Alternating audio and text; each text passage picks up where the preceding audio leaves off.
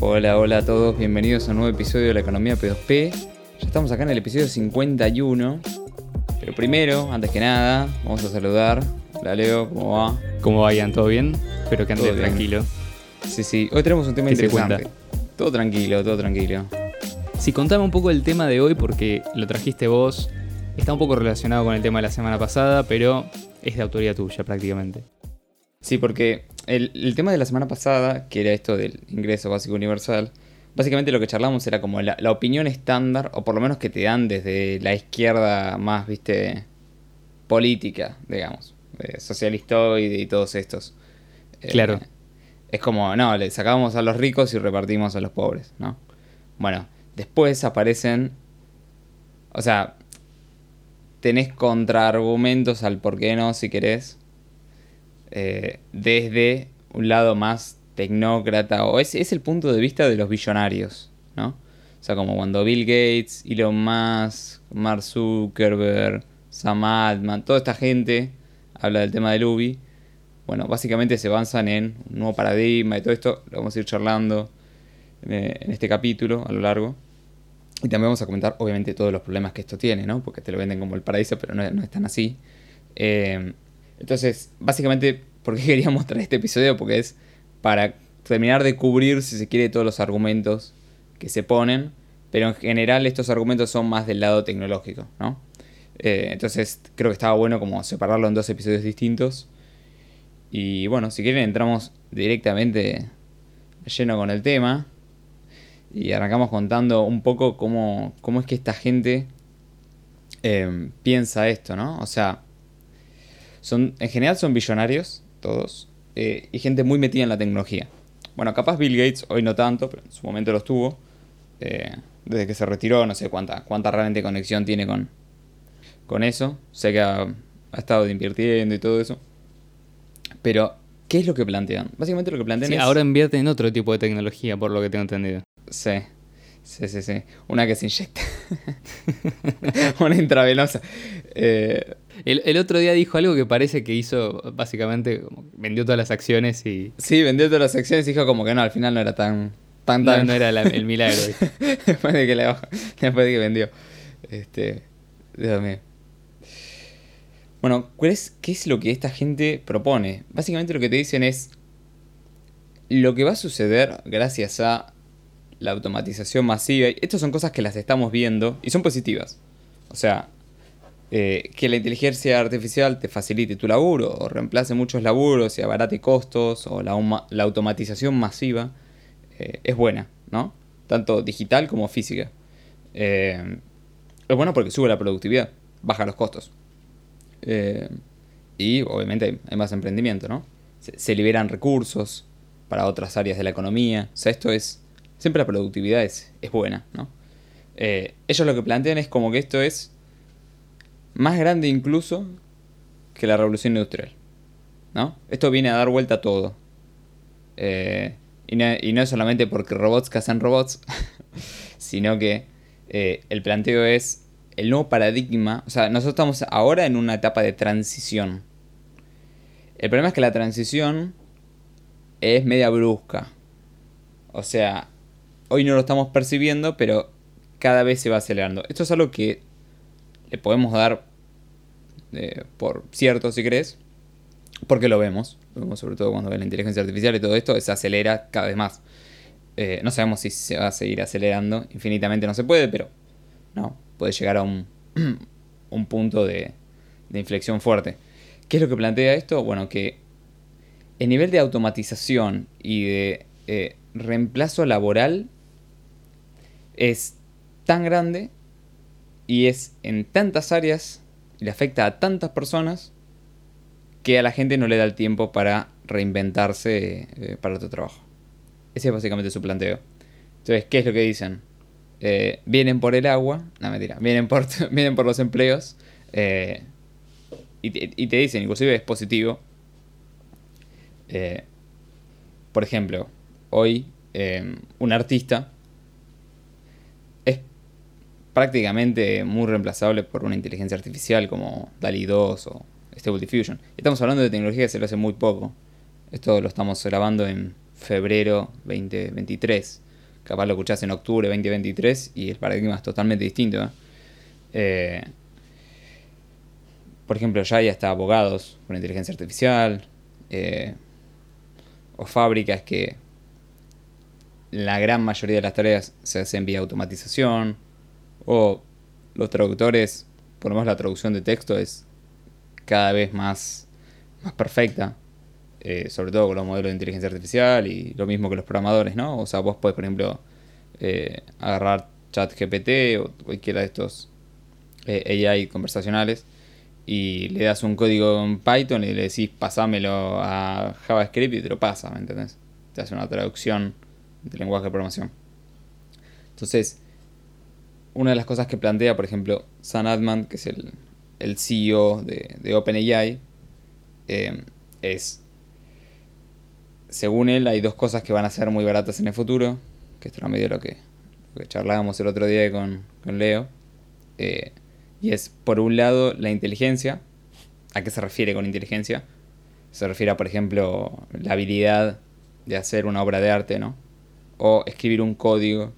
Eh, o hacer, por ejemplo, una landing page. Bueno, todo este tipo de cosas con inteligencia artificial, lo que se hace es, se vuelve un commodity. Eso es lo que él dice. Gracias a la inteligencia artificial, muchos trabajos se vuelven commodity.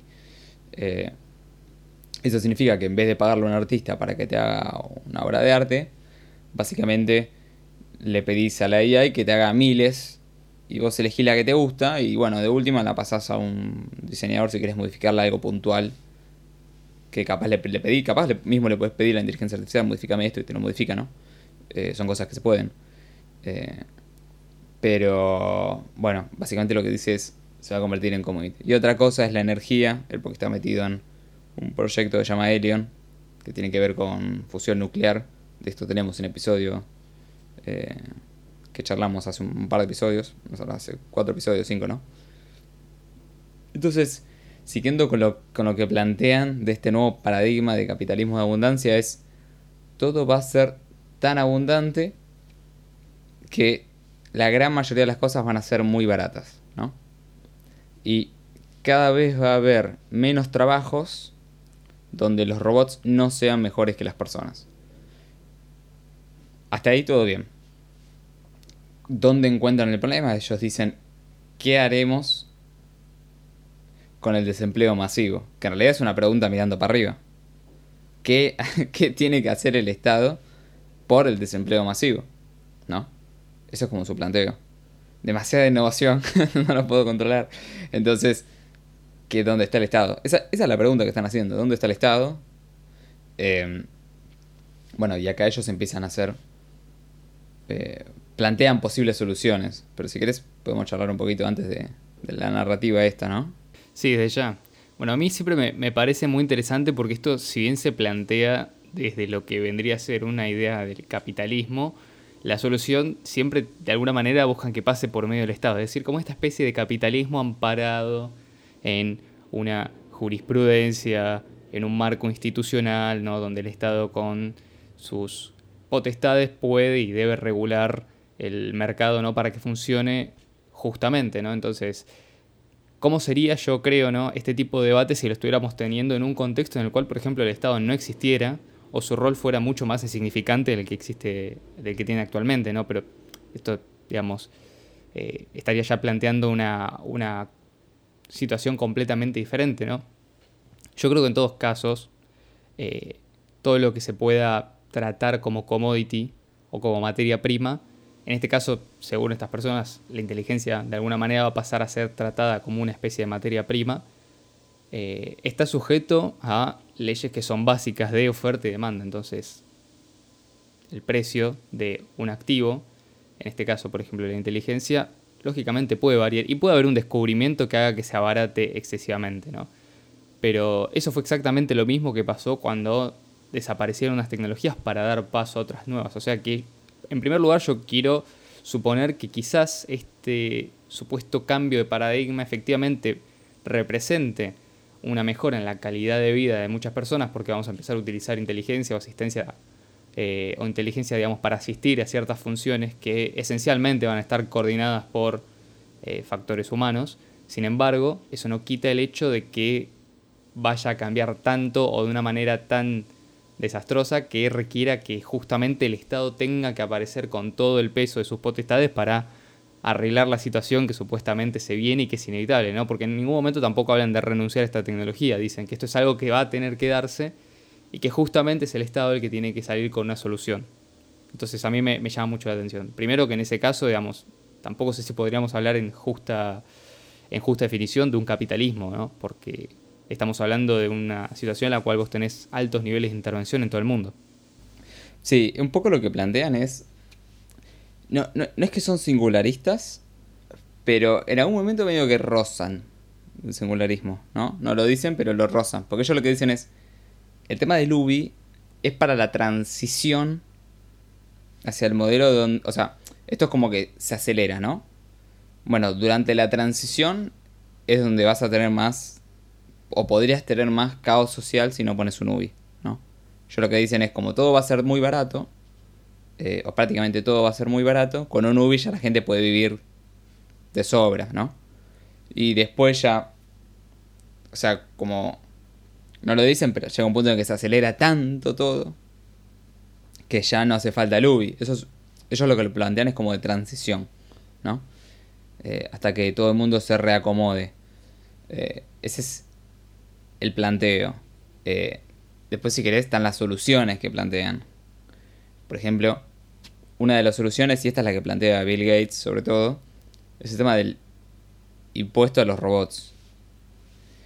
¿Qué significa esto? Bueno, si vos, voy a un ejemplo exactamente tal cual lo dijo él, si vos le tenías que pagar 5 mil dólares eh, a un empleado en una planta y lo reemplazás por un robot, se te va a cobrar un impuesto sobre los 5 mil dólares que ya no le pagás al empleado y, te ahorras con el robot. O sea, los costos que se ahorra la empresa vía automatización, eh, se les va a cobrar un impuesto en base a eso y se va a utilizar para pagar un UBI. Eso es básicamente lo que plantean. Eso es lo que plantean la, mayoría. Después, sí. Sí, nadie, nadie plantea, por ejemplo, eh, o siempre se plantea desde el punto de vista del reemplazo del trabajador que sale, ¿no? Pero justamente como dijiste vos, cuando en este caso, por ejemplo, la mano de obra sea barata, que esto potencialmente podría ser una tendencia que no se dé en un lugar específico, sino en prácticamente todo el mundo, también vos tenés que tener en cuenta que hay un montón de justamente recursos que se liberan. Es decir, vos tenés ahora, de nuevo, mano de obra que es un recurso que se puede implementar en otro lugar, que por ahí esa mano de obra sea más especializada, menos especializada, es independiente. Por ejemplo, se me ocurre el caso de las operadoras telefónicas, que antes de que existieran los conmutadores automáticos tenían que atender cada uno, todos y cada uno de los llamados, hacer la conexión y eventualmente ese trabajo fue reemplazado por eh, una máquina, básicamente. ¿no? Un montón de trabajos de personas que fueron eventualmente reemplazados por eh, por computadoras hoy en día, donde vos tenés en una oficina eh, cinco personas y puede funcionar empresa de millones de dólares en, valor. ¿viste? Eso no implica que eh, vos tengas que necesariamente o vos sea justo que a vos te cobren un impuesto, que te quiten parte de tu propiedad o de tus ganancias por justamente ser más productivo y utilizar de forma más eficientemente los recursos porque hay supuestamente un cálculo que hicieron ellos donde, bueno, si vos estás teniendo esta eficiencia, este aumento de la productividad, bueno, te tenemos que penalizar porque por culpa tuya hay que está quedándose sin trabajo. En definitiva, esto no necesariamente es así. O sea, por ejemplo, la gente podría dejar de trabajar o trabajar menos horas, pero incluso aunque gane menos, el aumento de la productividad hace que los precios de las cosas también caigan. Se me ocurre, por ejemplo, un escenario en el cual bueno, vos tengas una ciudad en la cual la producción de comida es excesiva, ¿no? Una parte se, venderá, supongo, y otra parte será dada a los mismos miembros de la comunidad. Y si la comida es tan barata que a veces la gente se... O sea, ha habido casos en los cuales los productores a veces han tenido que tirar comida que en buen estado, eh, podrían simplemente venderla a poco precio o incluso regalarla. Es decir, que no necesariamente esto va a causar un pánico social. Sí se me ocurre que puede ser una situación análoga a lo que pasó con la migración de personas de las, del, del campo a la ciudad durante la revolución industrial, en la cual sí hubo un proceso de reorganización porque justamente los factores productivos estaban ordenando hacia la producción masiva y más eficiente. Claro, ellos lo que ven es el cambio que, por ejemplo, dabas de, de los operarios a mano que transferían las. o que conectaban las llamadas, eh, va a ser. no va a ser solamente en un área, va a ser en todas las áreas al mismo tiempo, o muy similar. Entonces va a ser como muy brusco, eso es lo que ellos plantean. Eh, entonces, lo que dice es, bueno, impuesto a los robots, básicamente. Y con ese dinero se paga un UBI para todos. ¿Cuál es la otra opción que también se plantea? No tanto desde los billonarios, esta no la plantean tanto. Será capaz que todavía no la pensaron. Eh, es hasta más inteligente que la del impuesto a los robots. Eh, otro que se plantea es, pero mira Alaska, te dicen. Es como, viste, como los, BTC maximalistas que te dicen, pero ¿cuánto pagaste de fee? ¿Qué billetera estás usando?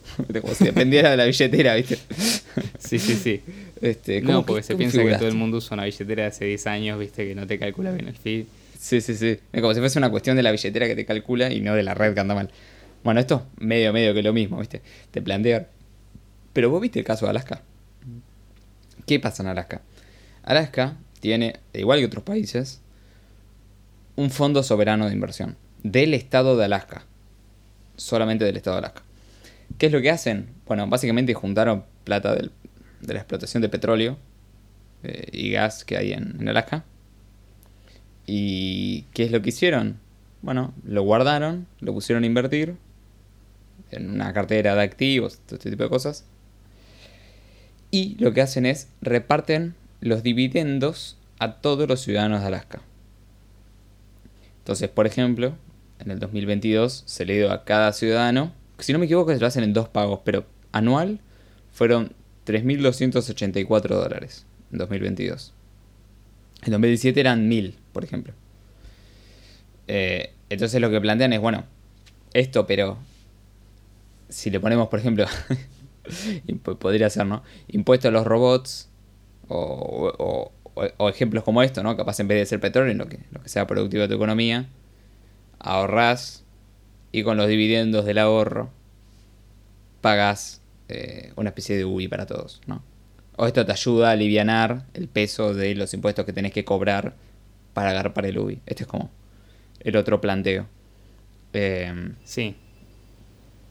Entonces, por ejemplo... en realidad no, no, es que estás cobrando un impuesto directo, si se quiere, lo sino básicamente lo estás pagando con costo de oportunidad para el empresario. Claro. Entonces, si querés directamente pasamos a, los problemas que todo esto tiene, nosotros los contraargumentos que, que estuvimos craneando. El primero es que acá siempre, viste, siempre se ven las cosas como como distintas. Por ejemplo, si vos le preguntabas a alguien de hace 200 años o sea, si vos traías a alguien de hace 200 años a hoy, te decía que vivís en capitalismo de hiperabundancia, no de abundancia. ¿No?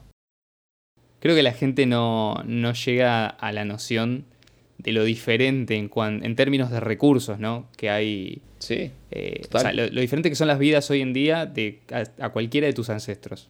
O sea, cualquiera de hace 200 años. No, total. O sea, e, en ese paradigma obviamente siempre hay como un, paradigma con más abundancia, ¿no? Eh, que es muy probable que llegue, o sea, e, e, es, muy probable que llegue en un momento en el cual la automatización y todo esto sea tan, o sea, la productividad, vamos a llamarlo así, sea tan alta eh, que bueno, capitalismo sí, efectivamente, pero eso es, digamos, con la, con la implementación de, de cualquier modelo capitalista sí. en casi total libertad, o prácticamente total libertad, bueno, eventualmente vos lo que vas a, conseguir es que debido a la innovación, debido al, desarrollo tecnológico, debido al aumento de la eficiencia, al, aumento de la productividad, todas las necesidades básicas las vas a tener extremadamente cubiertas. Esto es algo que en su momento mencionaba Marcelo, por ejemplo, en el episodio del viajero del futuro del podcast No hay almuerzo gratis. Sí. No. Que está bien, estaba enfocado en otra cosa, pero por ejemplo, una de las cosas que él mencionaba en el personaje de eh, viajero del futuro era que en un, mundo donde se había implantado el efectivo electrónico peer-to-peer, los incentivos económicos de la sociedad se habían alineado correctamente con las ideas económicas y la intervención del Estado había sido completa o casi totalmente eliminada, bueno, eh, vos podés comer, dice, por ejemplo, por poco o casi ningún dinero. Es decir, quizás ya con el, aunque no quieras hacer nada, probablemente una sociedad de hiperabundancia, ¿no? como la que plantean estos, eh, aunque no quieras hacer nada, ya con el hecho de que no molestes probablemente sea suficiente como para que alguien decida mantenerte. Sí, sí, total, total. O sea, e, en este no, es la situación actual, lógicamente, donde obviamente escasean los recursos, pero en una situación así, donde tenés tanta productividad que. tanta producción de alimentos. Y bueno, si comparas con hace cientos años, sí, sí, tenés todo mucho. Este, mucho más eh, especializado en todo sentido. Desde la producción de alimentos hasta la producción de energía, el comercio internacional. Sí, sí. Entonces, por ejemplo, cuando se habla de impuestos a los robots, en realidad lo que te están queriendo decir es, le vamos a sacar dinero, o sea, le vamos a robar al que invirtió en mejorar su producción, vía automatización o lo que quieras.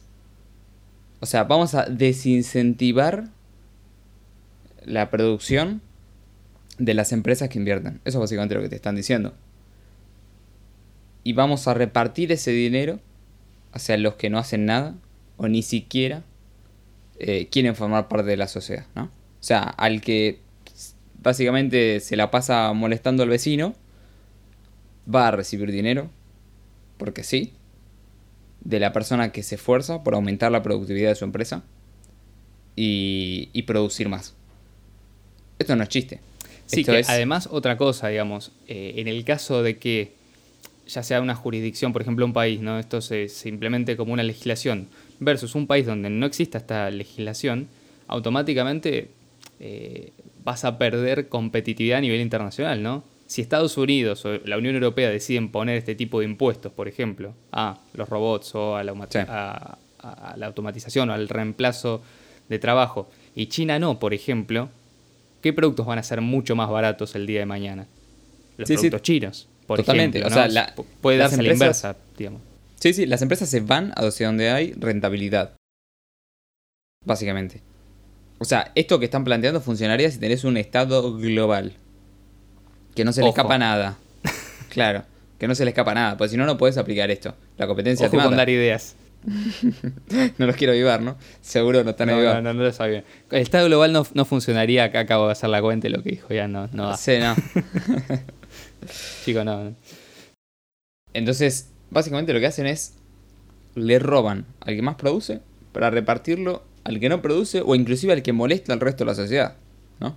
Que se la pasa estropeando al resto de la sociedad. Eh, o sea, esto puede que convierta a las personas que son y que generan más fricción en la sociedad que las potencie que las conviertan en personas que generan más fricción todavía en la sociedad. Porque si yo estoy haciendo algo malo y la sociedad, ¿no? Vía UBI o lo que sea, me, me da más por eso, porque acordémonos cómo es el UBI, universal, incondicional, para todos. Entonces, básicamente, ¿qué es la señal que me están dando? Yo trato mal al resto eh, y sin embargo me recompensan. Entonces lo que estoy haciendo está bien. ¿no? Básicamente. Eh, lo, tengo permitido. Porque si es incondicional, no importa cómo yo actúe. Ya lo que sea condicional, ya estamos hablando de otro tipo de cosas si hablamos de condicional. Sí, esto es algo que mencionamos en el episodio anterior. Totalmente. Esto es incondicional, universal y bla, bla, bla. Otra, por ejemplo, es el tema del fondo soberano. ¿Qué es lo que está pasando acá? Es. Bueno, no es que le estás cobrando impuesto, sino que lo pagaste con impuestos que, que hiciste pagar en el, pasado, básicamente. O sea, lo que estás haciendo es robás al que produce, probablemente al área más productiva, porque esa es a la que se enfoca, ¿no? Eh, estos impuestos. Por ejemplo, cuando Alaska lo hizo era porque el, petróleo era lo que estaba lo que estaban dando allá, claramente. Eh, si, no, si no, o sea, no se lo hubiese impuesto al, ¿me entendés? A vender cocos en la playa, porque nadie iba a playas de Alaska. Hace frío. ¿Entendés? Claro. Se lo pusieron en impuesto, le pueden, donde es productiva, se generan ingresos, si no, no tiene sentido. Eh, entonces, ¿qué es lo que están haciendo? Le están sacando, le están robando eh, al más productivo y en vez de gastarlo en el momento lo ponen a invertir y, y, te pagan con el dividendo. O sea, te comisionan en el medio además. Muy probablemente, ¿no? no Esto que genera lo mismo. Desincentivar la producción. O sea, cada vez que desincentivas estás más lejos del capitalismo de abundancia. No más cerca. ¿Se entiende? Claro, esto es otra cosa que nunca se, se piensa. La otra es, que era una de las cosas que vos planteabas antes, si todo es más barato, o sea, cada vez podés comprar más cosas, ¿no? O sea, aumenta la demanda. Pero en otras áreas. O sea, si por ejemplo los alfajores son muy baratos, bueno, vos capaz, o sea, llega un punto en que te llenas de alfajores, no crees más alfajores, bueno, vas a demandar otra cosa. Este, supongamos que el alfajor... Sí, las demandas de, segundo orden, tercer orden. O sea, el sentido de, orden de prioridades me refiero, ¿no? las principales para cualquier ser humano son las de esenciales de supervivencia, ¿no? Agua y comida y techo, por claro. ejemplo. Bueno, hoy el agua es prácticamente gratis. En muchos lugares sí. Hoy el agua es prácticamente esto de tener, abrir una canilla y tener agua, algo que hace 250 años no existía. Y agua, que, podés, agua que podés tomar, aunque no sea de 10 puntos, ya lo hablamos en el otro episodio, es tomable. Inclusive vos si le pedís a alguien que te dé agua purificada, te la da. Muy probablemente. Eh, bueno, ellos, eh, eh, el planteo sería eso, pero para todo, ¿no? Entonces, digamos que si un alfajor sale mil veces lo que sale hoy, bueno, bueno, no es que vas a ir y te vas a comprar mil alfajores. ¿Me entiendes? Sí. Te vas a comprar un alfajor y con los otros 999 te vas a comprar otras cosas en otras áreas que pueden estar más o menos automatizadas, que pueden tener más o menos demanda de empleos, o áreas que no conocemos hoy. Porque esta es otra de, las, de los temas. Es la imposibilidad de saber los trabajos futuros. Es como cuando, por ejemplo, eh, se pasa de la carreta al auto, ¿no? Bueno, sabías que vas a tener demanda para la infinidad de cosas que requiere hacer un auto. Las luces, cosas que no tenían antes, por ejemplo, ¿no? Las carretas, por ejemplo. O sea, tenés un montón de áreas, un montón de trabajos que vos no lo pensabas, eh, que no lo pensabas tener, pero hoy lo tenés. Bueno, esto te va a pasar exactamente lo mismo. Eh, probablemente en el capitalismo de abundancia la gente consuma distintas cosas a las que consumimos hoy. Probablemente consuma más cosas, o de mejor calidad, o más específicas, o distintas, ¿no? Entonces, eh, hay ahí como un cálculo que están haciendo medio raro, que es, tenés la imposibilidad de saber los trabajos del futuro, pero estás asumiendo que no va a haber, o sea, que va a haber, pero no suficiente, no lo sabes. Estás ahí con la bola de cristal. Inclusive, a ver, en muchos casos podés ni siquiera quizás tener un trabajo en el sentido de que tengas que ir a hacer algo, sino que tu trabajo puede ser dedicarte a algún ámbito de las finanzas, porque básicamente, digamos, no, o sea, el hecho de que vos tengas más cantidad de bienes disponibles o servicios de mejor calidad y a menor precio no significa que los recursos dejan de ser escasos. La administración de los recursos va a seguir siendo necesaria, entonces, qué sé yo, capaz que el día de mañana eh, aunque sea la inteligencia artificial la que lo determine, ¿no? Dice, bueno, vamos a empezar a hacer baterías con tal mineral. Y de golpe, no sé, vos lo podés prever de alguna manera, incluso asistido por inteligencia artificial, podés hacer inversiones en ese mineral o en determinado recurso.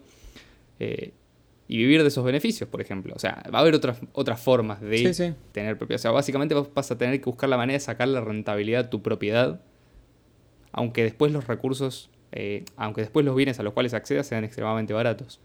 Pero igualmente vas a tener esto de propiedad privada como algo necesario para que pueda seguir existiendo esta, esta delimitación. No es que en el capitalismo de abundancia todo va a pasar a ser público porque es todo gratis, porque es todo barato. No, no, igual esta gente no, plantea eso. ¿eh? No plantea No, no lo sé.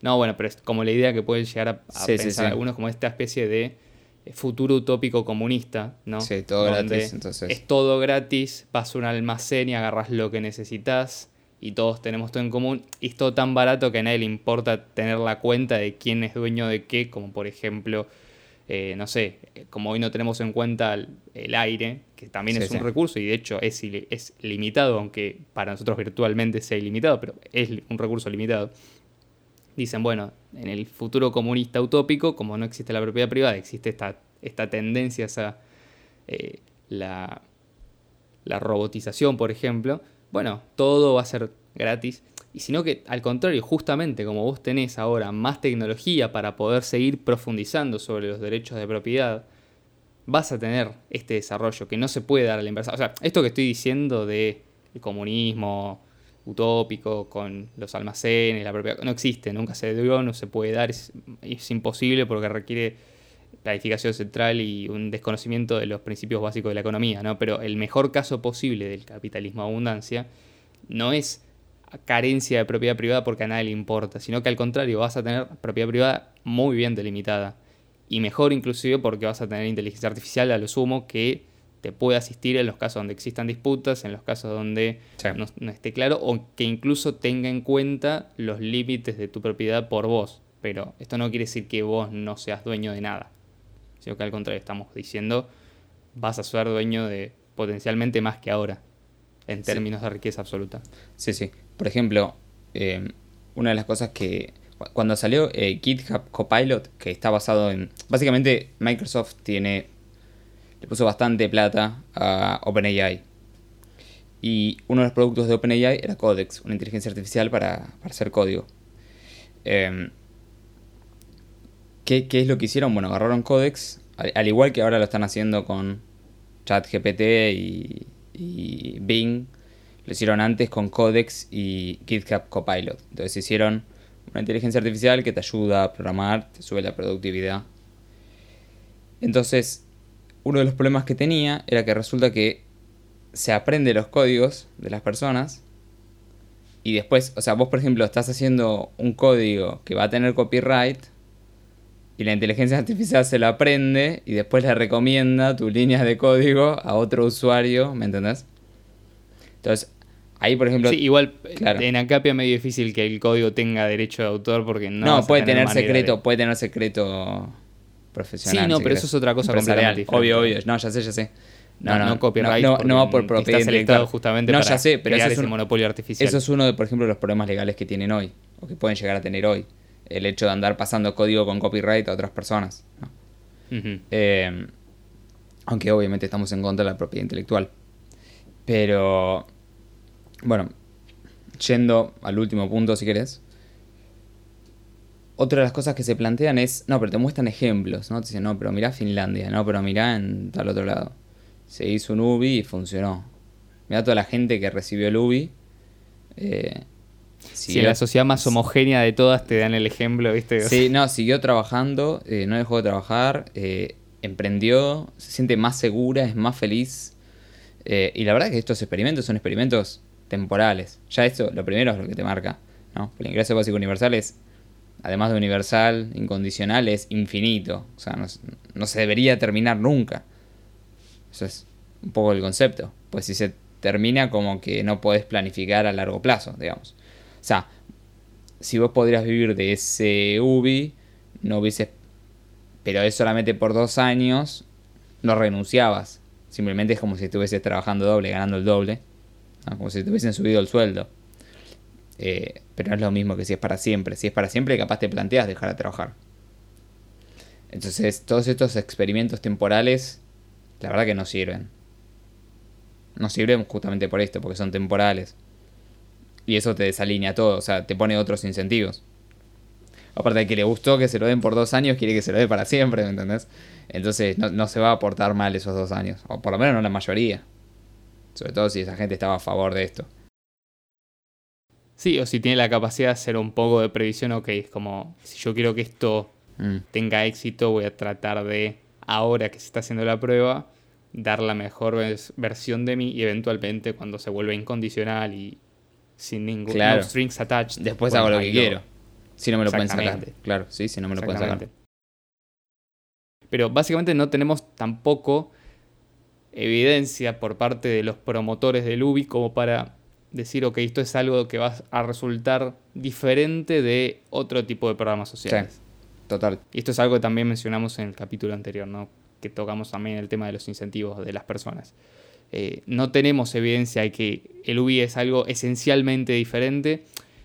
Y además esto es una cuestión, digamos, que tiene que ver con cómo las personas están cableadas desde la misma biología, que es la misma que tenemos desde que éramos cazadores-recolectores prácticamente. O sea, no cambiamos O sea, la sociedad y la tecnología disponible cambió más que nuestra propia forma de entender el mundo en el sentido más primario, si se quiere. Entonces, el excedente de recursos no necesariamente, y sobre todo tener algo a cambio de nada, que es lo que están proponiendo estas personas, no necesariamente es un buen incentivo para un ser humano en un estado cualquiera, no importa.